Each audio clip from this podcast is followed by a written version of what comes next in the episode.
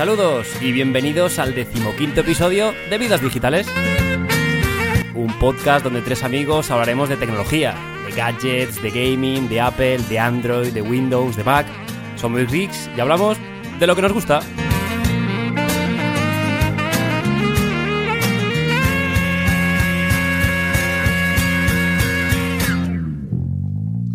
Y esta entradilla se habrá sonado un poco rara, ¿cierto? Y es que Bruno se nos ha ido de vacaciones y nos ha dejado a los mandos de la nave. Así que no sabemos muy bien si este programa va a acabar siendo un desastre total, si vamos a salir airosos o no sé, si es que, si es que esto llega alguna vez a, oírse. Así que en, breves lo descubriremos. Pero antes, antes de empezar con, con el programa, tengo que dar la bienvenida a mi compañero de aventuras temporalmente en solitario, y no es otro que, nuestro conocido Arturo desde la capital. Buenas tardes, Arturo. Hola Eneas, ¿qué tal? Buenas tardes solo, ya no tenemos que saludar a Bruno por la mañana, aunque le mandamos un abrazo muy fuerte, que sabemos que se lo está pasando muy bien en Santander. Y yo aquí en Madrid iba lloviendo todo el fin de, con lo cual yo creo que damos ya un poco por concluido el verano, aunque seguro que queda algún fin de semana con buen tiempo. Y respecto al plano tecnológico, pues ya sabéis que tuvimos la conferencia de Apple y Eneas y Bruno me han tenido callado toda esta semana para volcar toda mi felicidad o mi ira en este episodio. Un veto, forzado. Sí, sí, sí. Así que preparado para el capítulo, así que cuando quieras. Pues muy bien, pues hechas las presentaciones, como, como siempre aquí un servidor, Eneas Puertas desde Barcelona. Así que comenzamos. Y es que en esta semana no todo ha sido IFA, no todo ha sido evento de Apple, sino que, como siempre, hemos tenido eh, diversas noticias en el mundo tecnológico. Y comenzamos el repaso con, la Nintendo Switch, la consola híbrido portátil eh, sobremesa de, Nintendo. Y es que han anunciado eh, esta última semana que a los usuarios de su servicio online, que es un servicio de pago, recordemos, les, van a, les van a regalar previo pago, no sé si se considera mucho regalo, una serie de juegos clásicos de la Super Nintendo. En el que tenemos desde el Kirby Dream Land, Star Fox, Super Mario Kart, Super Mario World. Una variedad bastante, bastante buena. Eh, veo aquí también, perdón, el, The Legend of Zelda, Link to the Past. O sea, una serie de juegos bastante eh, icónicos de la Super Nintendo.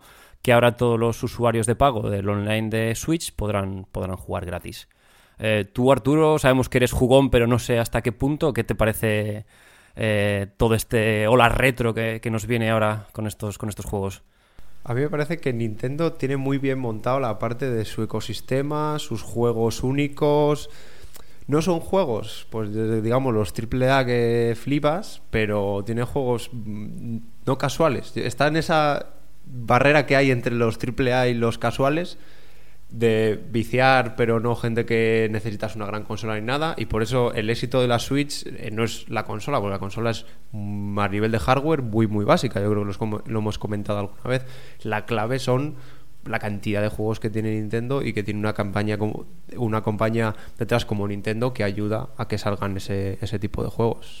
Sí, ellos, ellos siempre hacen hincapié en que vende la experiencia del juego. No son los más gráficamente avanzados, pero sí que tienen las historias que más te enganchan, los personajes más, más emblemáticos. Mario, nadie, nadie puede entender los videojuegos sin Mario. Así que buena noticia para, los poseedores de una, de una Nintendo Switch. Bueno, ahora voy a comentar yo una breve que salió ya hace un... no sé la semana pasada, yo creo que es de la anterior. El Galaxy Fold, ese gran prototipo que querían vender, vuelve otra vez a ser cancelado. Parecía que sí, pero otra vez han dado marcha atrás porque parece que, aunque tenía esas mejoras, el dispositivo no, no estaba listo. No sé qué opinas tú, Eneas. Yo pensaba que una vez que lo habían que lo habían arreglado, yo pensaba que ya sería la definitiva, porque además habían, habían hecho que el protector de pantalla fuese hasta los bordes, habían puesto un plastiquete más duro por encima, habían reforzado la, la bisagra. Esto parece un cúmulo de, de malas decisiones y malas eh, calamidades que les han pasado, pero me parece una pena, una pena, porque un producto que era el primero en, un, en lo que se suponía que iba a ser la nueva ola de, telefonía móvil, pues que haya tenido más prensa por, por fallos y cancelaciones que por realmente el producto en sí. Bueno, una pena, pero esto es lo que pasa, chicos, cuando lanzáis las cosas sin haberlas probado y sin, sin haber hecho un QA intensivo.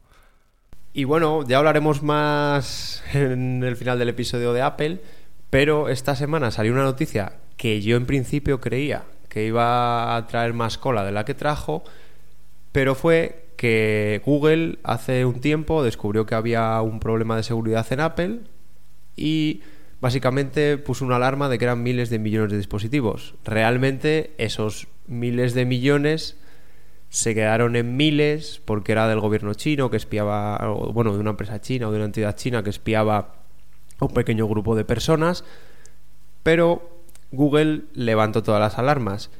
Y Apple le ha dicho ahora que, oye, señor Google, vale, descubriste eso, pero nosotros cuando nos avisaste ya estábamos trabajando y a los pocos días eso ya estaba solucionado.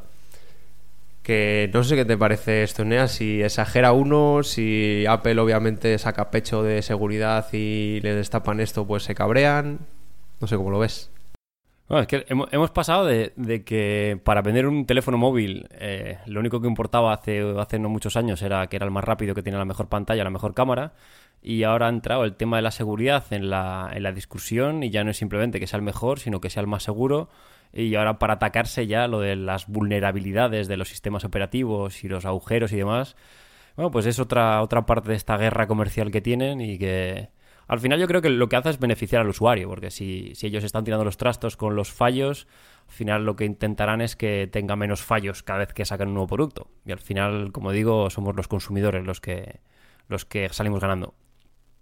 Sí, esto para seguro que algún oyente está un poco despistado y dice, ¿por qué Google le dice una vulnerabilidad a Apple y demás? Vamos a explicarlo un poco. Al final, Google tiene su propio grupo de trabajo, digamos, hay otras empresas que se dedican solo a esto, que es digamos, a buscar vulnerabilidades en distintos sistemas, ya sean software o dispositivos enteros, y lo que hacen es, cuando encuentran algo, llaman a la compañía que provee ese servicio o ese software o ese dispositivo y le dicen, oye, hemos encontrado esto. Nosotros en tres meses, creo que es más o menos lo que tardan, lo vamos a publicar, porque creemos que debería ser del dominio público y como somos hackers éticos y súper buenas personas, pues queremos que la gente lo sepa. Entonces la otra compañía lo que tiene que hacer es arreglar el problema, porque claro, si no en tres meses, además de tener ese problema, todo el mundo va, va a saber ese problema. Y así la verdad que se hace avanzar. De hecho, cada vez se cotizan más los errores. No sé cuánto pagan, pero ahora por si alguien encuentra alguna brecha de seguridad en iOS, que antes de hacer nada llame a Apple y se la comunique porque seguro que le dan bastante pasta. Así que, Enea, si tienes un rato libre algún fin de semana, ya sabes. Sí, sí, ya a pedirle cuartos a Apple. Y bueno, continuando también un poquitín con Apple, eh, el tema de los eventos eh, de presentación de dispositivos, que hasta hace poco era, era solamente Apple, luego Google se unió también a la fiesta con el Google I.O. y ahora parece que Amazon va a ser el, tercero en, añadirse a esta, esta, este tren de, de evento. Y es que han anunciado que en, en septiembre tendrán novedades de hardware. Eh, entonces, eh, en el IFA, eh, la feria esta de Berlín, aprovecharon para, mostrar pequeñas pinceladas de, algunos productos, pero se prevé que hagan ahora en septiembre un, evento centralizado en, sus propios productos, sus propios servicios, etcétera.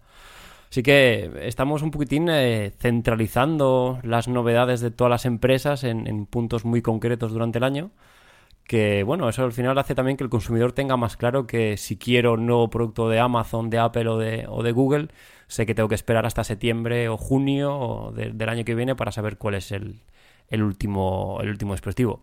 A mí personalmente me parece bien, me parece que estas cosas centralizadas hacen que sean más, más fáciles de explicar para ellos y más eh, interesantes para el, para el usuario o el geek que se ve las, las conferencias.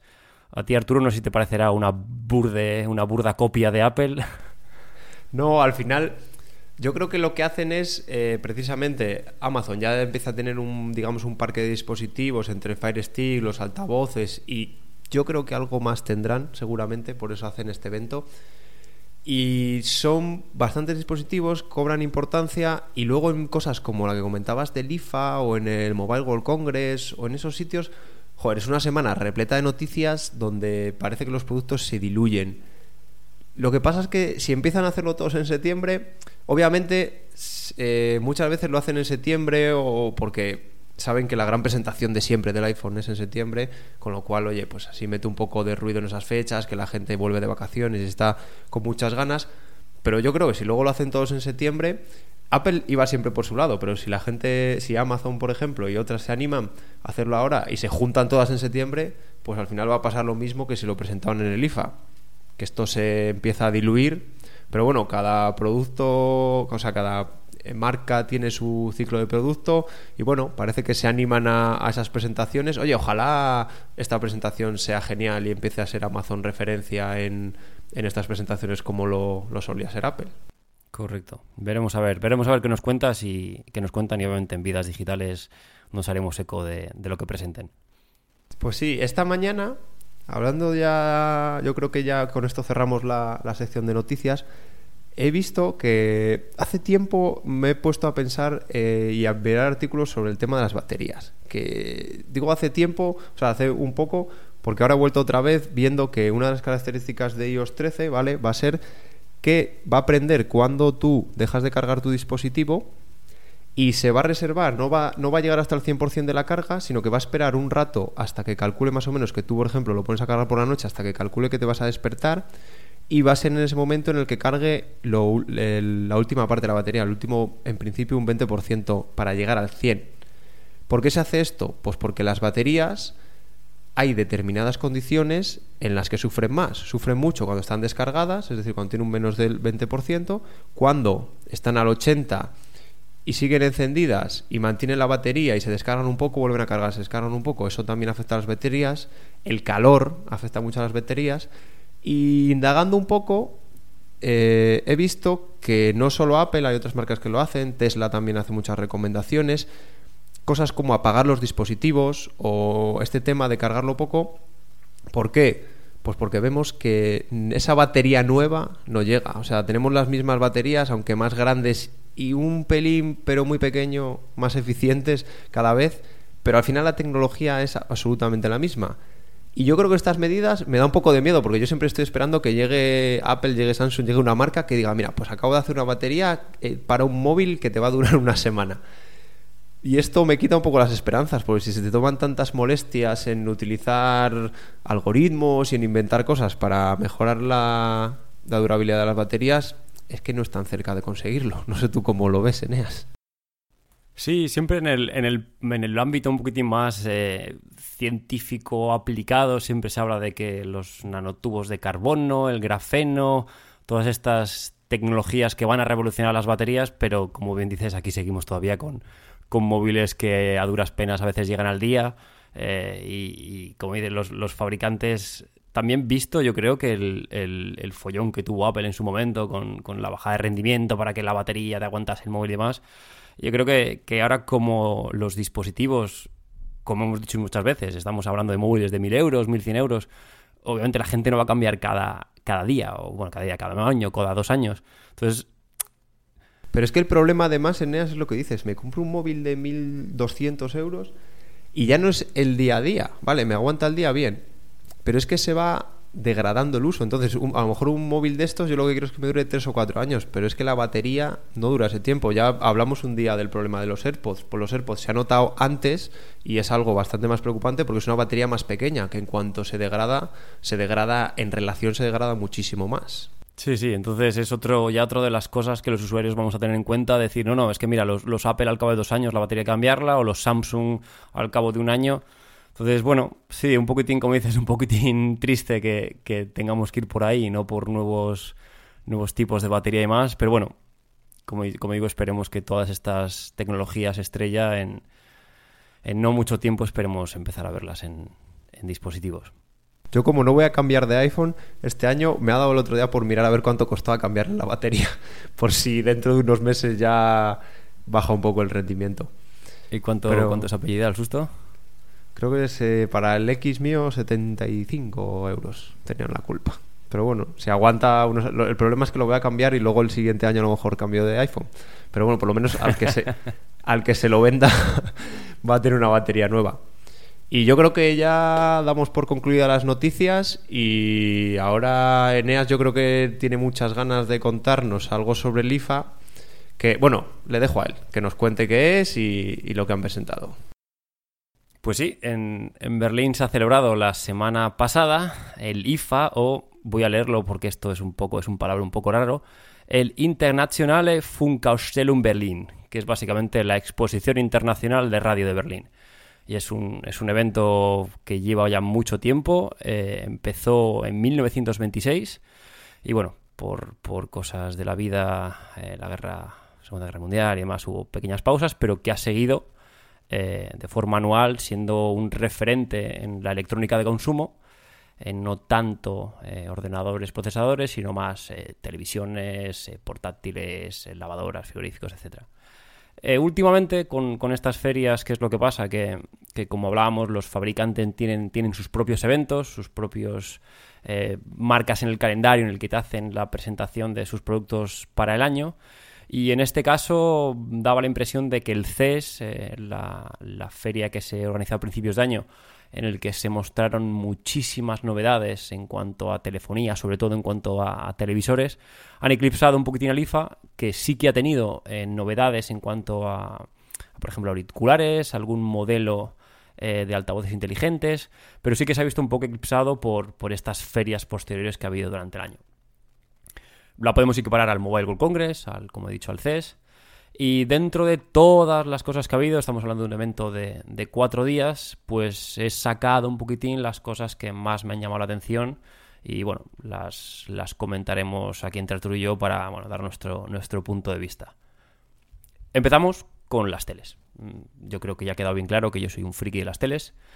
Y Panasonic, eh, como ya LG, Sony, Samsung había sacado sus nuevas teles, pues Panasonic ha, mostrado, porque estas ferias también a veces sirven para mostrar tecnologías que llegarán en, años venideros, ha mostrado su pantalla OLED translúcida.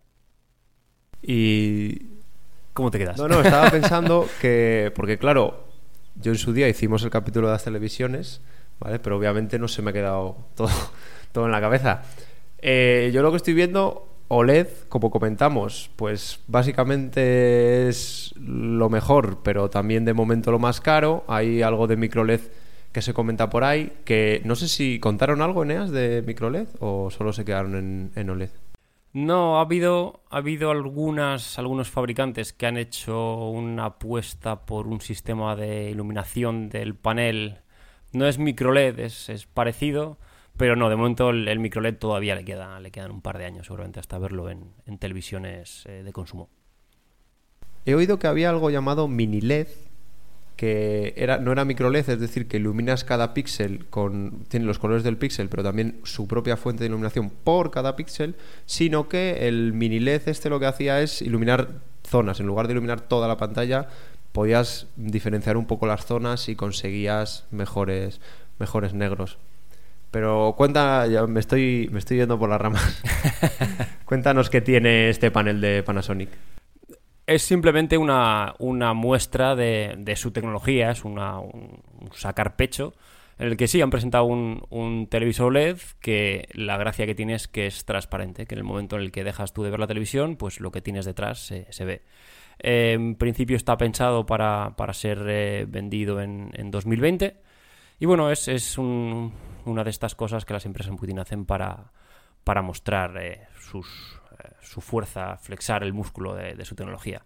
Los que sí que han, han, sacado algo más concreto han sido Philips y TCL. TCL, como, como bien comentaba Arturo, ha sacado esta, este televisor cuya principal eh, característica para, para, venderlo es que ya no utilizan el, el, local dimming como utilizan por ejemplo LG o, o Samsung, que lo que hace es iluminar zonas relativamente grandes, sino que utiliza una matriz de LEDs que lo que hacen es iluminar en zonas muchísimo más pequeñas. No llega a ser un, OLED, en el que tienes iluminación individual por píxel, pero sí zonas mucho más pequeñas que hacen que estos negros sean más profundos, que los halos que se ven en las, en las imágenes brillantes se disminuyan bastante y que en general me, haga una experiencia de visualización más, más placentera.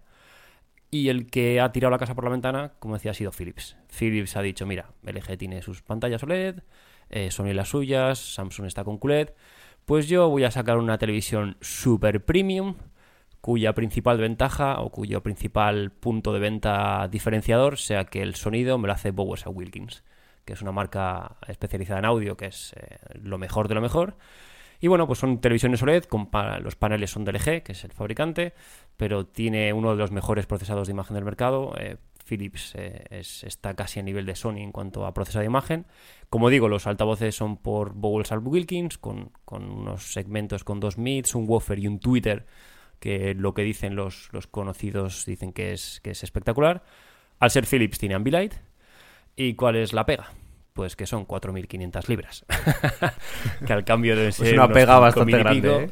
Exactamente. Entonces seguramente esta no sea la televisión que, ni yo ni tú nos compremos, pero bueno, si a alguno de nuestros oyentes le sobra, le sobra un poco el cash, pues bueno, igual se puede dar un, se puede dar un capricho. A ver, en este caso, vale, es súper cara. Pero el tema de conectar y ya tener, eh, digamos, en el mismo dispositivo y comprados juntos tanto el sistema de sonido como el de televisión, a mí no me parece mala idea, porque incluso, vale, todo va a funcionar en conjunto, problema. Y si yo quiero utilizar esos altavoces con un dispositivo para poner música desde mi móvil, eso ya, bueno, ahora hay tele, normalmente traen parte de Smart TV y a lo mejor puedes instalarle ahí Spotify o algo y directamente lo escuchas, que por eso también es una muy buena opción, oye, al final tienes, se están vendiendo altavoces con pantalla joder, pues lo más lógico es que también se vendan pantallas con altavoces, ¿no? Yo eso sí que lo veo una buena idea, es, mucha pasta y yo, mira que me gasto dinero en chorradas, pero es que en las teles, me, de los precios que habláis la otra vez, me parecían súper caros.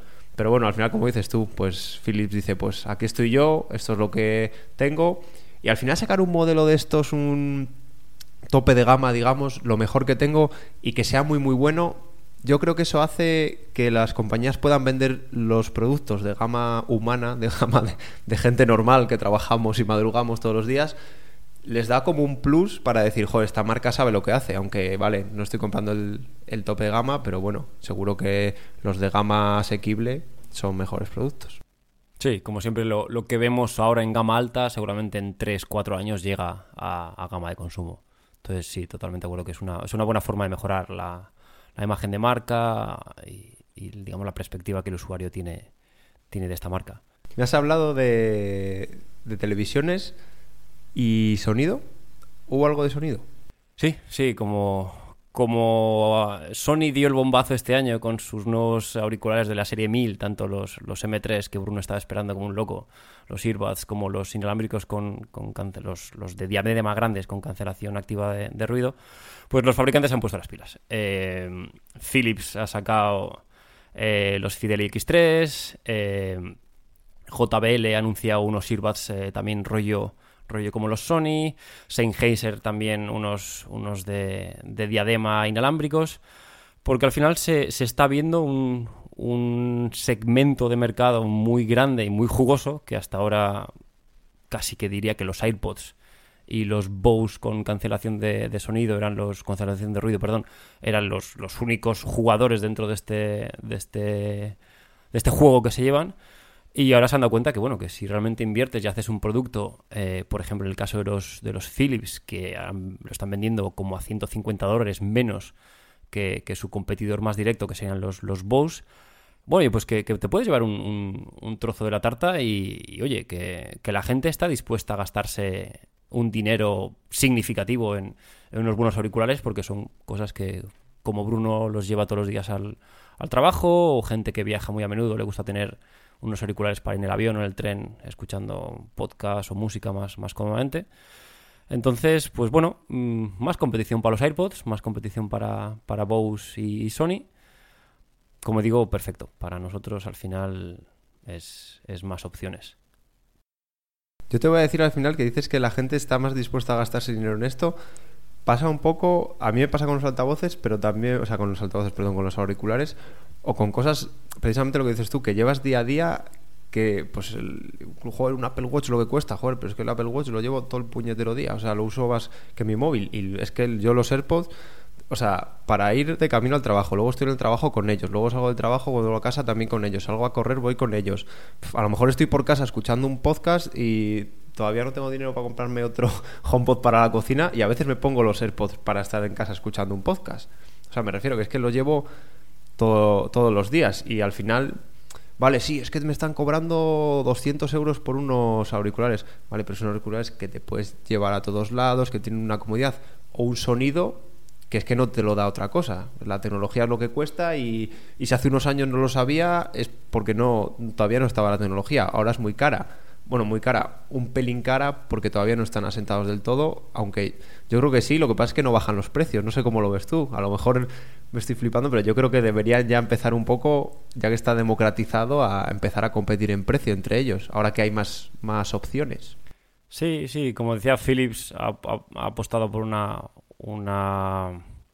un precio de venta al público bastante más agresivo, una estrategia bastante más agresiva, pero sí que es cierto que todavía este estigma de ser modelos premium, los servos, eh, cancelación de activa de ruido y demás, todavía los fabricantes se siguen apoyando en, no, no, que es que lo que te estoy vendiendo es un producto premium con unas características de la leche y eso les da hasta cierto punto carta blanca para, para cobrarte 200 o 300 euros dólares por, por dispositivos que seguramente a nivel de, de componentes no lleguen a los 100. Y bueno, hemos hablado de auriculares, pero el sonido sabemos de buena tinta, que ya lo hemos comentado otras veces, que si quieres que algo suene bien, tiene que ser un altavoz. Ahora es que ya casi es pregunta, o sea, ya casi es obligado, altavoces conectados, me imagino que todos o la mayoría, que se ha hablado acerca de este tema. Pues Sonos, Sonos que es otro, otro de los grandes, por no decir el, el mayor fabricante de, de, sistemas de audio conectados para el hogar, ha aprovechado el IFA para, para mostrar sus nuevos productos que se, se añaden a su línea de, de familia de, de, altavoces conectados. En este caso son el Sonos Move, que es básicamente un Sonos One eh, inalámbrico que te puedes llevar con, sin, sin eh, conectar, que tiene una batería, que lo, lo puedes mover por ahí el Sonos One SL, que es la sustitución o el recambio del, del Sonos One, eh, el Sonos Port, que, que sirve para, para, transformar equipos de sonido antiguos en equipos de sonido inteligentes. Y todo esto se ha añadido a su línea de productos que incluyen el One, el Pre 5, el Bar, el Subwoofer, etc. Sonos, eh, la gracia que tiene es que lo conectas, lo enchufas, das a dos botones y ya lo tienes metido dentro de tu, de tu sistema.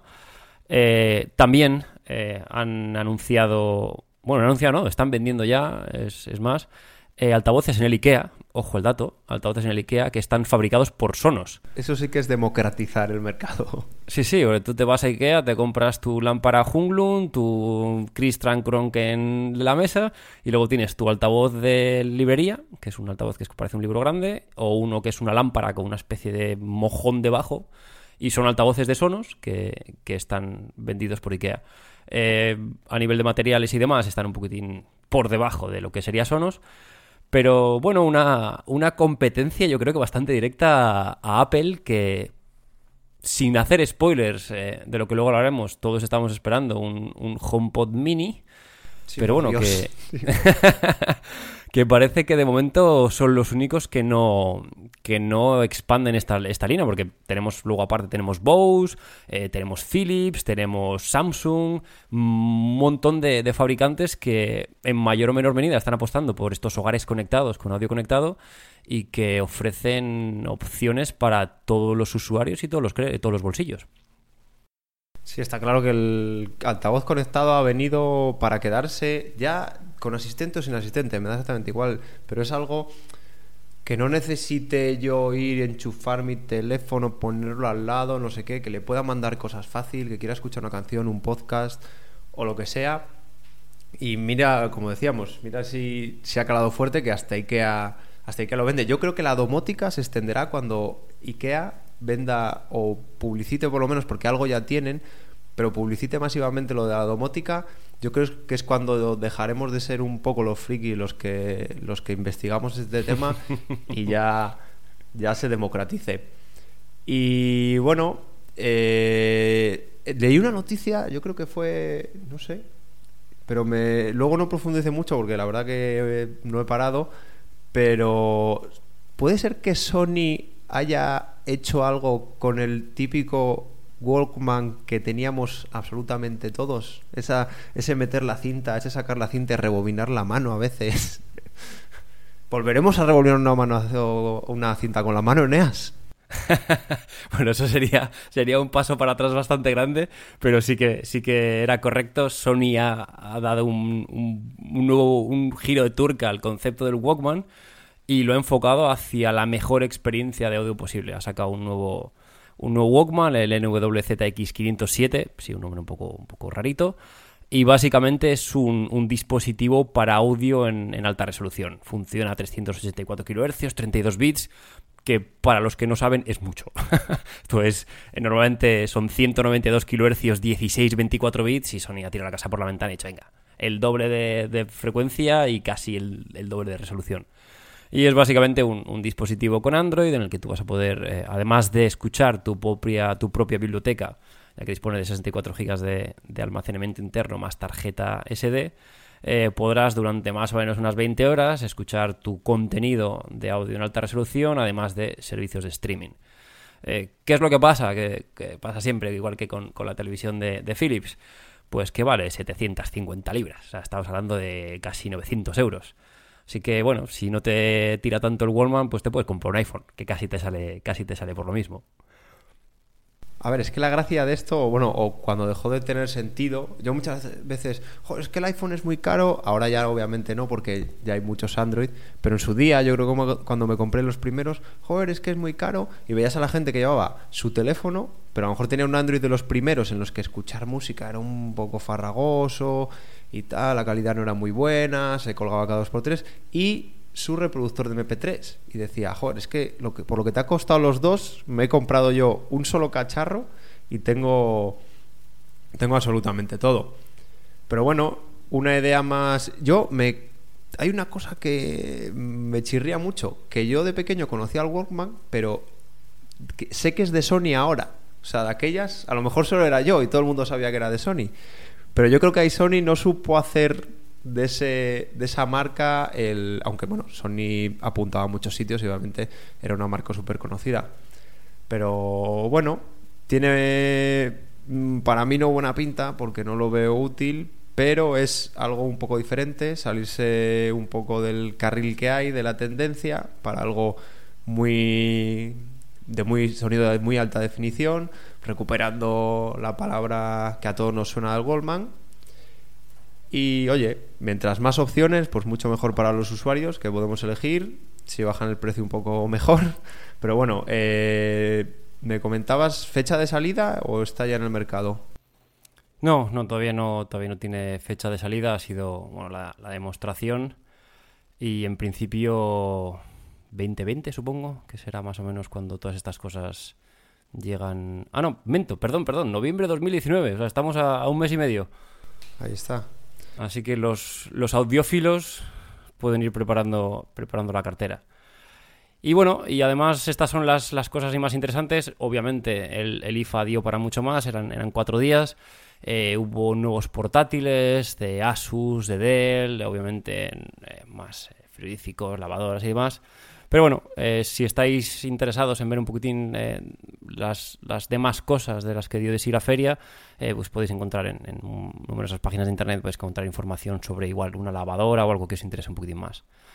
Así que yo creo que, voy a dejar que Arturo se deje de comer las uñas, de que ya suerte toda la verborrea que lleva, que lleva aguantándose desde hace una semana y bueno, nos cuente un poquitín qué pasó, qué pasó este martes, que, que todos los geeks estábamos pendientes de ya no solamente de los dispositivos iOS, sino que, esto supuso también la introducción de una nueva, una nueva forma de difusión, ¿no, Arturo?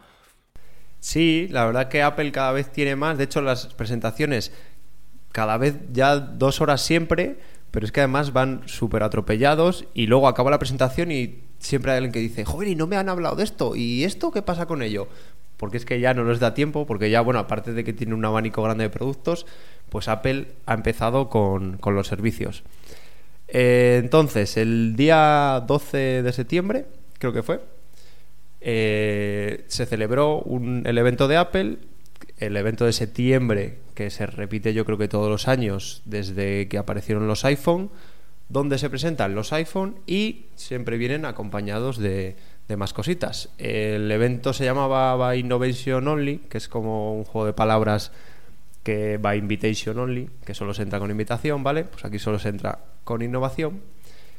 Y la verdad que yo, escuchando a la gente, mm, hay opiniones para todos los gustos, pero bueno, la idea de hoy no es contaros en detalle lo que lleva cada cosa, eso ya iremos desgranando curiosidades en otros episodios, sino es pues lo que no me han dejado hacer, que hoy es comentar un poco con Eneas, Bruno no ha podido estar, pero seguro que otro día nos da tiempo a discutir esto, pues qué nos parece lo que han presentado y hatear o alabar un poco y pasar un buen rato con Eneas y con vosotros, por supuesto. Vamos a ir por orden, ¿vale? Porque son varias cosas. Lo primero que presentaron fue un servicio. Y el servicio nada más y nada menos que de juegos. Apple debuta, yo creo, en este, en este campo, ¿vale? El servicio se llama Apple Arcade y como hemos comentado, eh, es una plataforma de juegos por suscripción. Tú pagas un precio al mes que ya dijeron que era 4,99 dólares y también en euros se quedan 4,99. Opción de compartir en familia, ¿vale? Si tienes una cuenta de cloud en familia, con pagarlo uno valdría para todos. Incluye en su lanzamiento inicial más de 100 juegos y va a estar disponible el 19 de septiembre, este, cuando salga iOS, ¿vale? Al público iOS 13. De momento, solo va a estar en iOS, ¿vale? Lo que prometía la plataforma era juegos compatibles con todas las plataformas de Apple. Pero de momento, yo creo que es porque todavía tvOS y macOS no están 100% preparados para recibir eh, las cosas que tienen estas aplicaciones. Entonces, eh, es un poco descafeinado porque solo es para iOS. El precio es bastante atractivo pero yo creo que la gente se ha quedado un poquito mm, descafinada por el tema de los juegos y de las demos que hicieron, que eran juegos, si bien muy cuidados, pero lejos, lejos de los juegos para jugones. Entonces, Eneas, yo creo que tú que eres un jugón, también te habrás quedado así, ¿no? Sí, yo desde un primer momento no tenía mucho interés en Apple Arcade, pero por lo que tú dices porque me parece un sí, oye, está muy bien eh, tener banda ancha de, juegos 100. es, un, es un número bastante, bastante curioso, pero o sea, dudo mucho que haya más de uno o dos que me puedan interesar, si acaso, porque sinceramente, teniendo el ordenador, no juego en el móvil más que a, al juego este, el Hold Down que me recomendó Bruno y, poco más.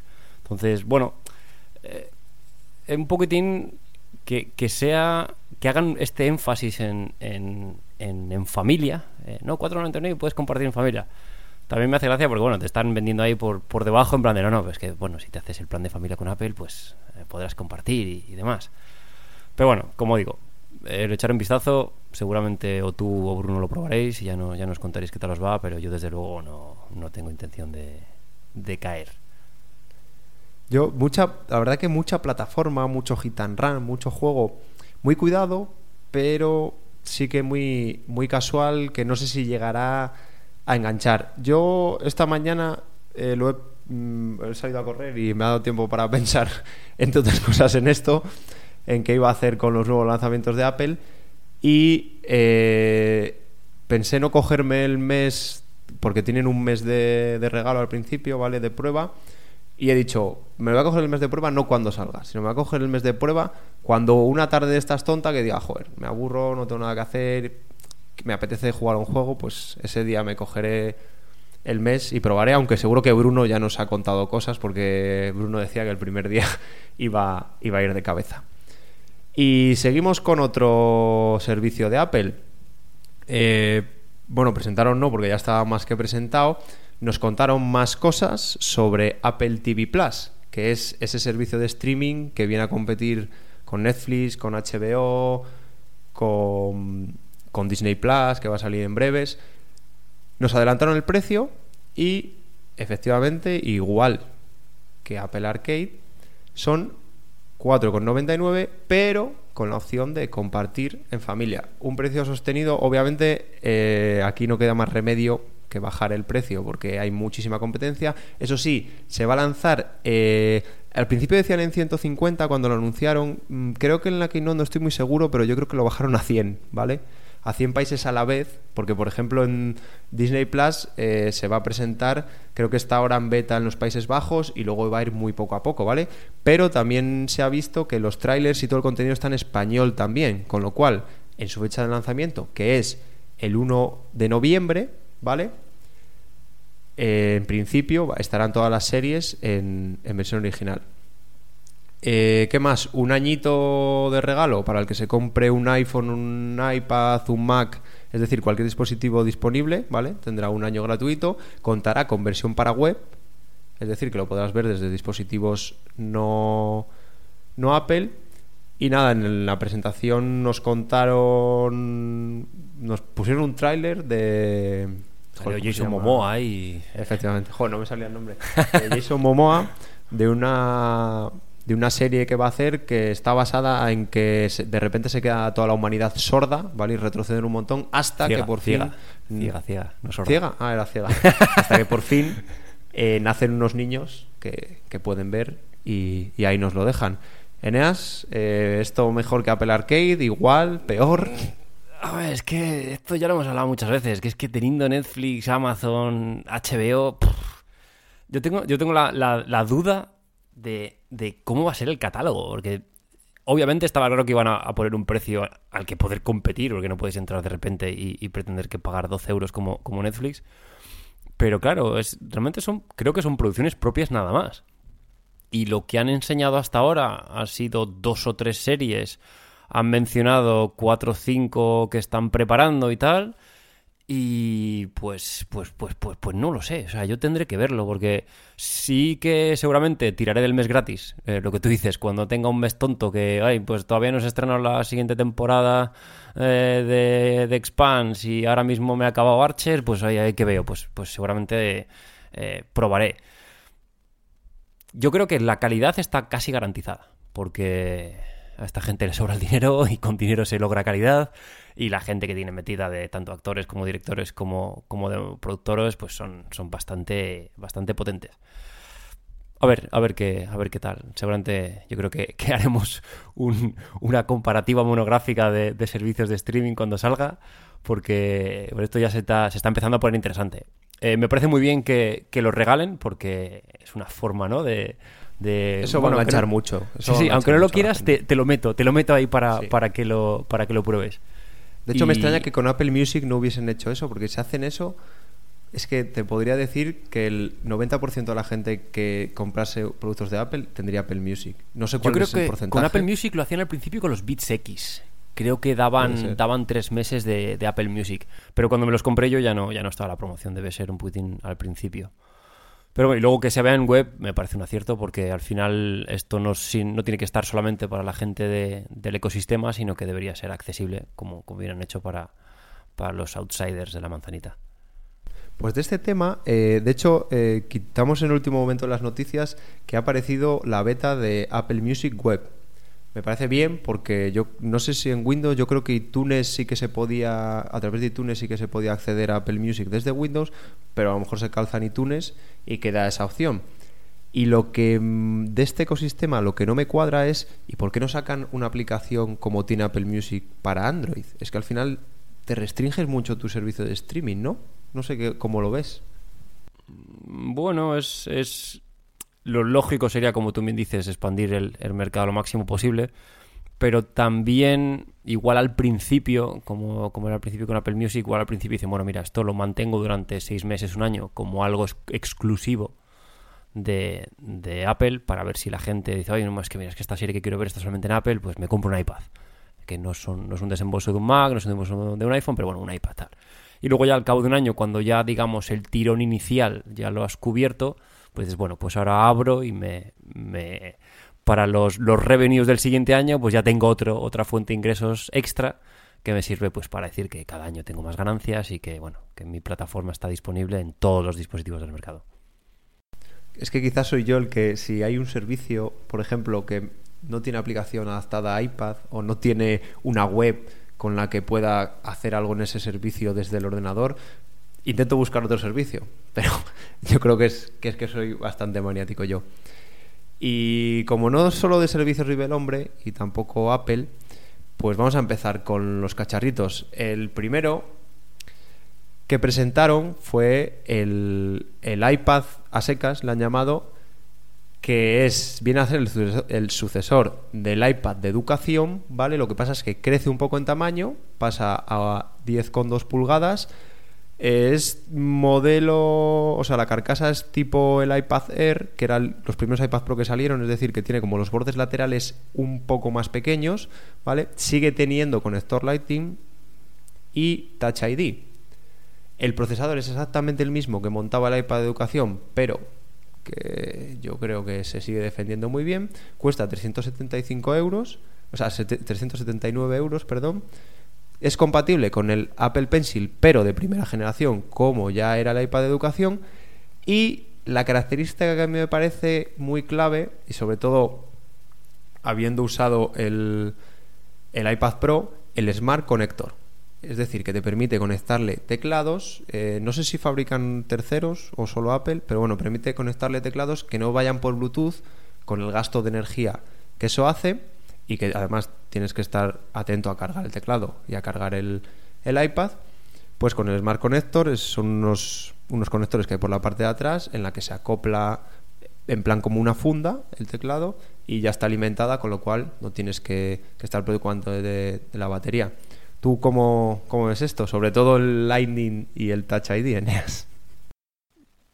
A ver, me parece un movimiento lógico. Eh, al final, eh, actualizar hasta cierto punto el chasis, porque el, diseño del iPad original era ya un poco.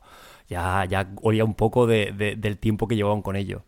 Eh, me ha parecido un poco curioso que no hayan pasado a la, a la 11 seguramente por, cortar gastos, porque al final, eh, si lo vendes a 379 euros, pues bueno, tienes que cortar por algún lado. el Apple Pencil, creo recordar que ya lo tenía el, iPad anterior. Y bravo por, por el Smart Connector, porque al final, si estás vendiendo este iPad como el iPad de entrada para, para educación y demás, joder, pues que puedas conectarte un teclado de la propia Apple, que no tengas que preocuparte de cargar baterías, de, de no sé qué, de sincronizar de tal pues bueno, esto hace que al final eh, yo no soy muy creyente del concepto de el, nuevo portátil, como decía Apple, el, creo que nos decían Beyond Computing o The New Computing Generation o algo así. No creo que vayan a sustituir un portátil, pero para esta gente que lo que quiere es tomar notas, escribir cuatro cosas y navegar por internet mientras están en clase porque se aburren, pues yo creo que es un, producto bastante, bastante atractivo. Yo no era así, o sea, yo era como tú, era totalmente contrario, pero uff, Ahora mismo teniendo el iPad Pro, la verdad es que uso bastante menos el portátil y para muchas cosas que a lo mejor utilizaba el iPhone o algo y tal, saco en un minuto y enseguida, enseguida lo puedo hacer en cualquier lado. Pero bueno, yo creo que no es para todos los, para todos los usuarios y sobre todo que va a costar un poco hacerse la idea. Luego, pues como decía, Touch ID y el Lightning, pues supongo que para abaratar costes, pues hay que reutilizar piezas. El Face ID todavía yo creo que cuesta, le cuesta a Apple mucho dinero para dejarlo a este precio. Pero bueno, una evolución. Ya como digo, el Smart Connector para mí me parece la clave de todo.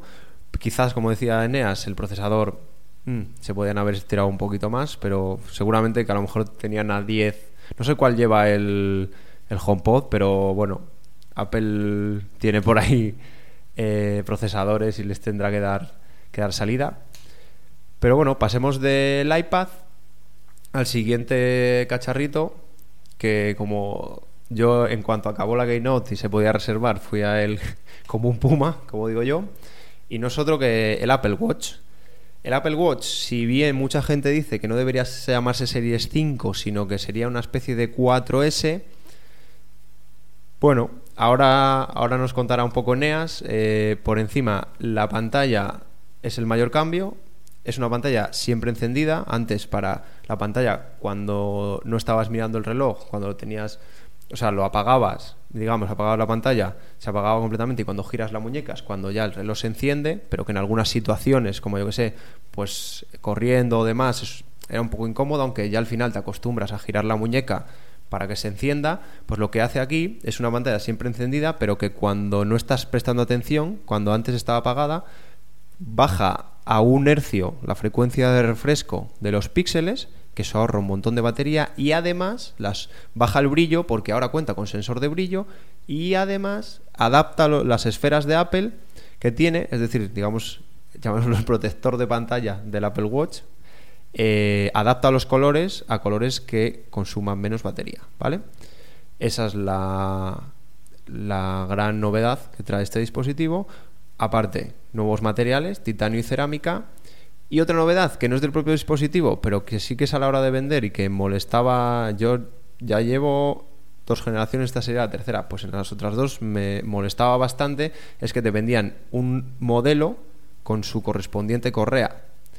Como mucho podías cambiarla de plástico por, por algunos, pero no te podías comprar ni un modelo básico de la caja de aluminio, pero con una correa de mejor de, de estas de Hermes o algo. No, pues ahora sí. Ahora, salvo ciertos que son incompatibles, se puede elegir. De hecho, hay tanto en la aplicación como en la web, hay una galería muy chula en la que puedes crear tu estilo de Apple Watch, ir combinando y luego ya, ya pedirlo.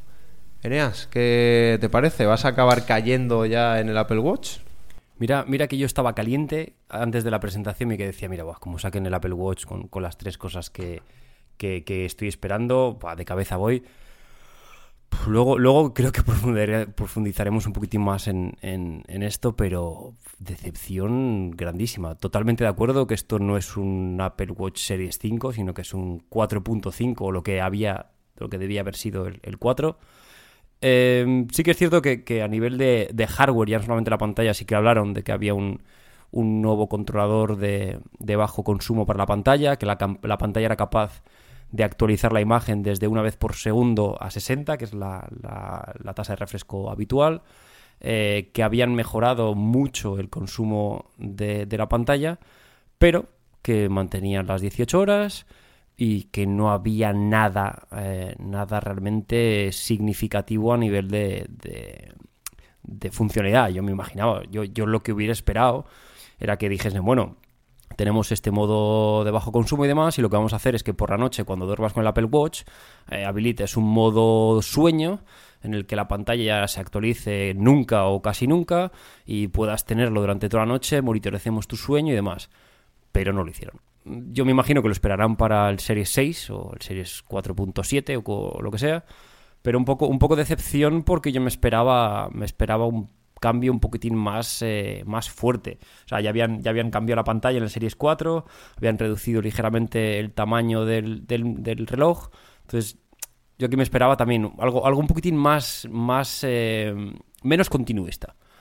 Pero bueno, eh, ya yo creo que ya hablaremos esto un poquitín después de, revisar, revisar todo, pero creo que Apple está cometiendo, no sé si son errores, pero sí una, actitud un poco eh, de conservacionista. Más, bueno, tengo esto, no voy a ir mucho intensísimo por, por las ramas, pero bueno, ya, como digo, ya, ya hablaremos de esto en, en unos minutos. A ver, al final yo creo que nos quedamos todos un poco fríos por el tema del sueño, porque a mí era una de las cosas que más, más, o sea, que más esperaba y al final como no dijeron nada. Y bueno, yo creo que teniendo un Apple Watch Series 4, yo creo que muy poca gente va a renovar. Yo claro, como tengo un 3, pues ya me aporta el tema de la mayor pantalla, el mejora en el sensor de el sensor cardíaco, bueno, también tenía brújula, no lo hemos comentado, pero bueno, creo que espero que mejoren algo el GPS porque yo con, el...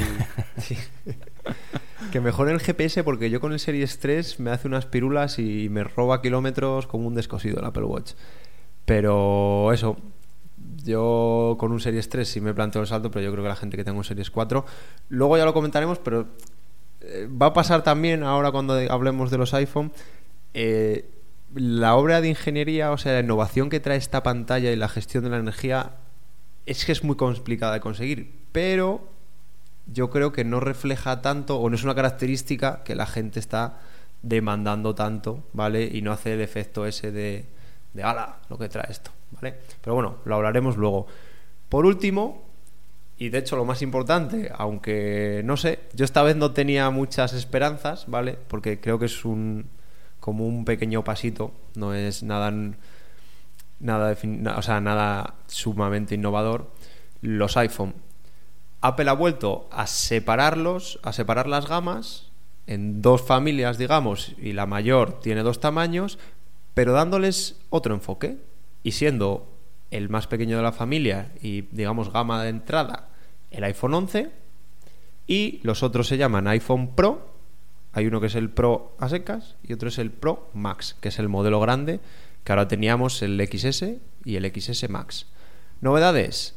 El iPhone 11 incorpora dos cámaras en lugar de una y el iPhone Pro, o sea, y el iPhone Pro tiene tres cámaras en ambos modelos, además de hardware específico para manejar esas cámaras, ¿vale? Y un montón de software que mejora las fotos, que yo creo que también se le pedía a Apple, el modo noche, que tanto criticaba la gente que el iPhone por la noche era, no digamos nefasto, era peor haciendo fotos, luego mucha inteligencia artificial para combinar un montón de fotos y lograr un mejor resultado. Ya no es solo que tengo tres cámaras, sino que hago muchas cosas con ellas, ¿vale? Para conseguir mejorar las fotos. Mm, yo creo que no lo dijeron en la presentación, pero enseguida salió el chip U1, que es, mm, digamos, un chip misterioso que está relacionado con el Bluetooth, controla las comunicaciones, pero con el Bluetooth en el sentido de eh, ver dispositivos en el espacio. Para, sí, exactamente. De comunicarse, de realidad aumentada, pero yo creo que Apple quería presentar algo más que no le ha dado tiempo, pero bueno, ya te incluye ese dispositivo, ¿vale? Que lo único que debe hacer ahora es que cuando pasas por airdrop, si apuntas a la persona, directamente te dice, aunque haya 10 personas, dice, se lo quieres mandar a él. Pero bueno, yo creo que es, si lo incluyen es por algo. El chip eh, se llama 13, sucesor de la 12, mejora la parte de tratamiento de tratamiento del, procesado de la inteligencia artificial, ¿vale? Y de algoritmos de machine learning y ofrece una cosa que también, por lo que decíamos, no lo van a notar los usuarios o por lo menos no lo van a notar este año y a lo mejor el que viene, pero ofrece funcionamiento por módulos, es decir, que las partes del chip que no están funcionando están totalmente apagadas. Esto hace que tengan más batería, creo que era una hora más de batería en los... No, una hora más de batería sí en el iPhone normal y cuatro en los modelos Pro, ¿vale? Eh, la pantalla de los Pro, o sea, la pantalla de los no Pro es exactamente igual. La pantalla de los Pro le han llamado XDR Super Retina Display o algo así, un nombre muy rimbombante. Lo comparan con la calidad del monitor que ha sacado Apple, ese que es tan caro, pero que tecnológicamente es una burrada. Tiene mucho más brillo, de hecho dicen que es un brillo que no se consigue en otras pantallas OLED, un pantallón, pero que bueno, es lo mismo. Yo estaba contento con mi pantalla antigua. Y en general, el chasis, yo creo que no hay nuevos materiales, y luego las zonas de la cámara, ¿vale? El saliente ese tan criticado, pero que también da un poco de seña de identidad de los últimos iPhone. Ahora es cuadrado, ¿vale? Para albergar el mayor número de cámaras. Y tiene el cristal continuo, aunque se cambia de tono. Es mejor verlo en personas, que por más que os explique no lo vais a ver. La gente dice que en la presentación se veía muy bien, pero es que en personas todavía más resultó y tiene un poco menos de bisel, ¿vale? O sea que al apoyarlo os infunda los, los valientes, os se moverá un poco menos. Eh, y no me extiendo más, ¿vale? Tenéis en 50 sitios las características, así que Eneas, ¿qué te ha parecido esta presentación? Pues lo mismo que el Apple Watch. más de lo mismo, eh, continuista. Me ha parecido lógico que, que hiciesen la diferenciación entre el iPhone 11 y el iPhone 11 Pro y Pro Max eh, curioso, ¿no? Que, siguen vendiendo el XR, el 8, pero el XS dejan de venderlo. Igual que el, que el Apple Watch Series 4. ¿Por qué?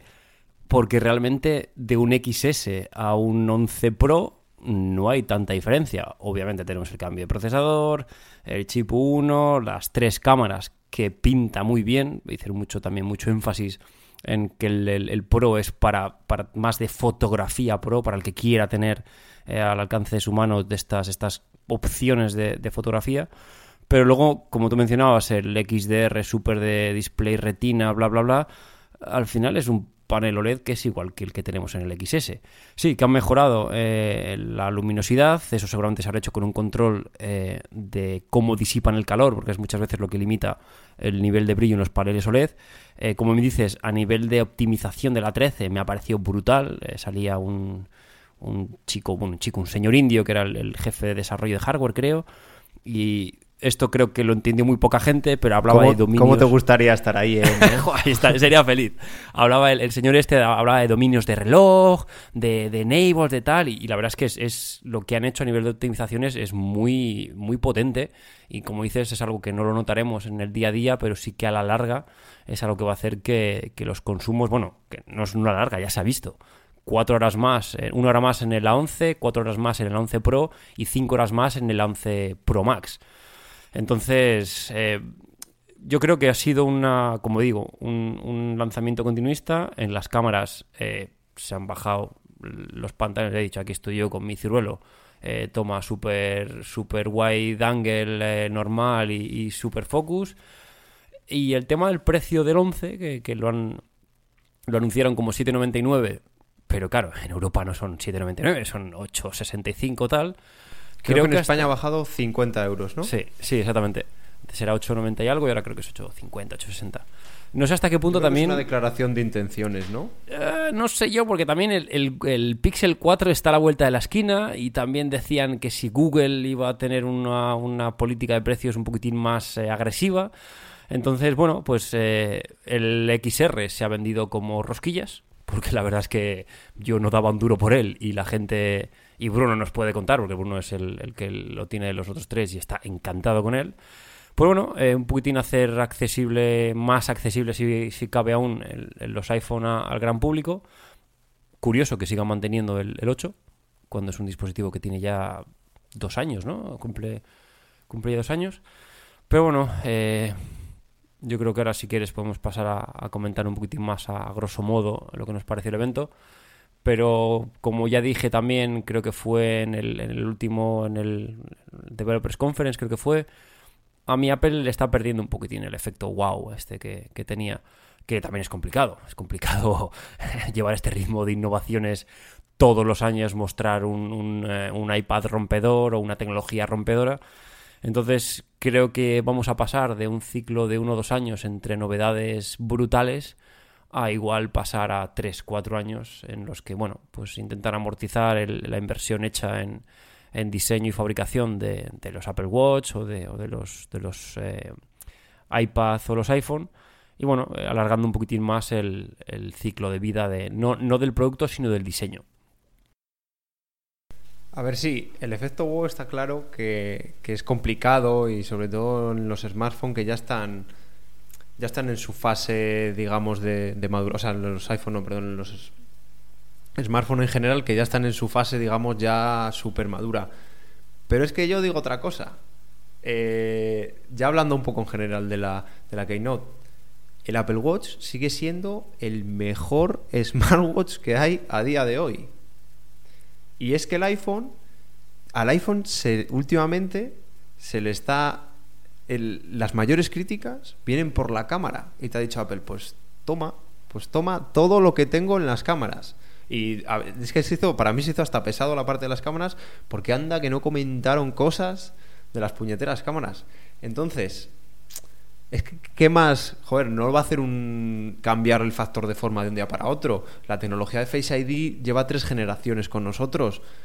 Si va a hacer lo de, la, de leer la, o sea, la huella en la pantalla o vete tú a saber qué cosa, pues a lo mejor hay que esperar un poco porque la tecnología al final tiene, tiene sus ciclos y la innovación muchas veces, yo creo que cuando se invirtió en I+.D. para el Face ID se dijo, vale, yo voy a invertir en algo que voy a tener durante cuatro o cinco años, ¿no? Sí, sí, sí, totalmente, totalmente de acuerdo. Eh, sí, obviamente el, Apple Watch, el que te diga que, no es el mejor eh, eh, reloj inteligente del mercado, pues es porque llevan una cueva 10 años. porque no, no hay no, tiene competencias. Ahora mismo Android Wear lo intentó en su día, Samsung sigue todavía un poquitín intentando estirar la pelota, pero no, no hay nadie que compita hoy en día con, con, el, con el Apple Watch. Y en cuanto a lo que dices de, las inversiones, es que realmente es lo lógico. O sea, ya.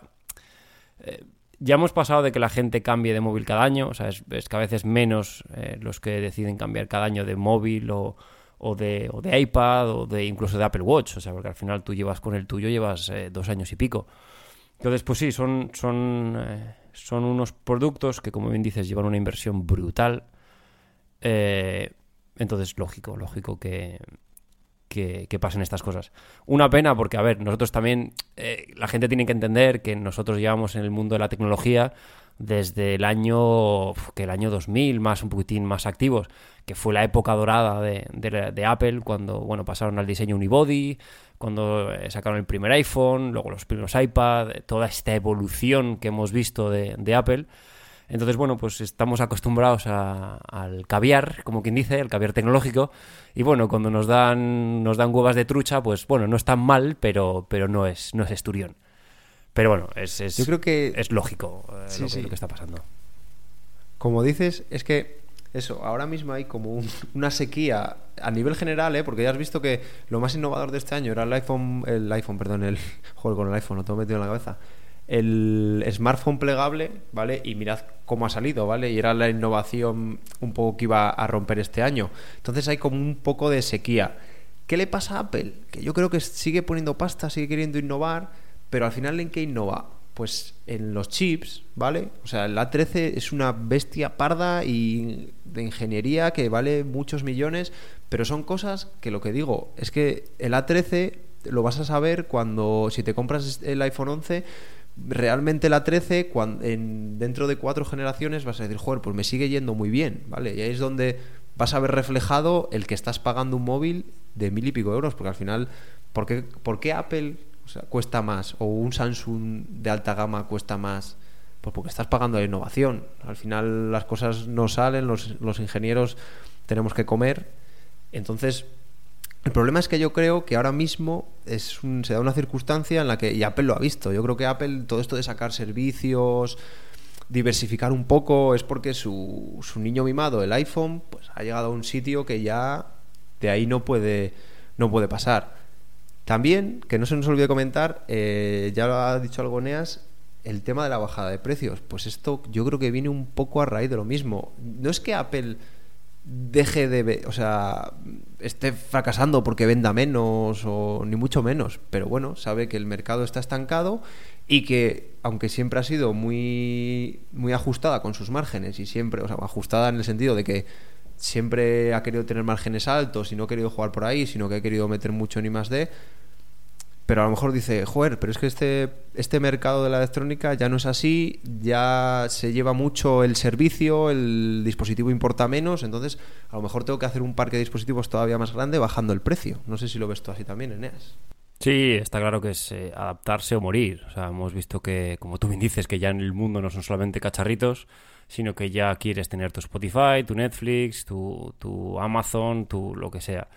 Entonces, pues sí, sí, es, es un, cambio de, del paradigma de lo que nosotros conocíamos como el mundo, el mundo Apple. Pero que bueno, que, que, los números lo dicen, le está saliendo bien. O sea, no, no hay. O sea, Apple no está en crisis por más que la gente le, quiera sacar eh, los defectos. Y bueno, yo creo que, que tenemos Apple para rato. Que como comentábamos, tendremos que bajar un poquitín el nivel de expectativas, porque la gente, bueno, oías la, leías las listas del el wishlist antes de, la Keynote y madre mía, o sea, eso no era un iPhone, eso era un, ordenador cuántico en la palma de tu mano. Entonces, pues, pues bueno, un poco de, vuelta a la realidad, de, de, redefinir lo que se espera, pero si tienes un iPhone 10S o un Watch Series 4, realmente no merece la pena, a menos que te sobre el dinero y quieras, y quieras actualizar, porque sí. Tienes un 10, eh, bueno, te lo podrías pensar. Arturo tiene un 10 y no vas a, no vas a cambiar, ¿no? Si, tienes un 10, no te lo pienses. Que no, Quédate con el 10. Que yo creo que. El, a ver, yo es que creo que el del año que viene va a tener mucha. Yo creo que va a ser. Van a cambiar la forma, yo creo. Introducir por el puñetero USB-C ya. Y yo, sinceramente, si tuviera. Un, o sea, si tienes un 10 pues mira, si te va un poco mal, por 75 pavos te cambian la batería y, y, lo tienes como nuevo. Mm, correcto. Y luego a nivel de, a nivel de Apple Watch, si tienes un Series 2, eh, por favor, ¿qué haces con un Series 2 todavía? Si tienes un Series 3, pues bueno, lo han sacado a 200 euros ahora porque han, han dejado de vender el Series 4. Eh, Eso sí que es un preciazo. O sea, es que ahora mismo el, el Watch Series 3 y el XR, o sea, son dos. ¿Sabes el problema? ¿Sabes el problema que le, compras el veo, conjunto. que le veo yo al, al Apple Watch? Es que hoy, por ejemplo, estaba hablando con mi chica que ella tiene un, un GPS súper chungo para correr. Le dije, ostras, pues ¿por qué no te, por qué no te compras un, un Apple Watch, un Series 3 que ahora acaba de salir? ¿Qué tal? Pero claro, ella tiene un Huawei. Entonces dije, oye, pues voy a mirar a ver si es que se puede. Y el problema que le veo yo al Apple Watch es que o tienes un iPhone o no tienes Apple Watch. Y eso, yo entiendo que haya Claro, pero el problema de los Android es que no tenías un teléfono justo para ese smartwatch y por eso no salieron bien, ¿sabes?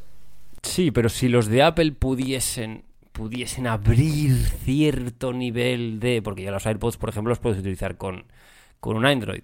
Si pudieses utilizar algo de... Pero bueno, esto entiendo yo que ya es más a nivel de, de branding y a Apple realmente le interesa que el Apple Watch esté, esté en su ecosistema. Así que, bueno, yo creo que, que ya no sé si nos hemos pasado de, de la hora.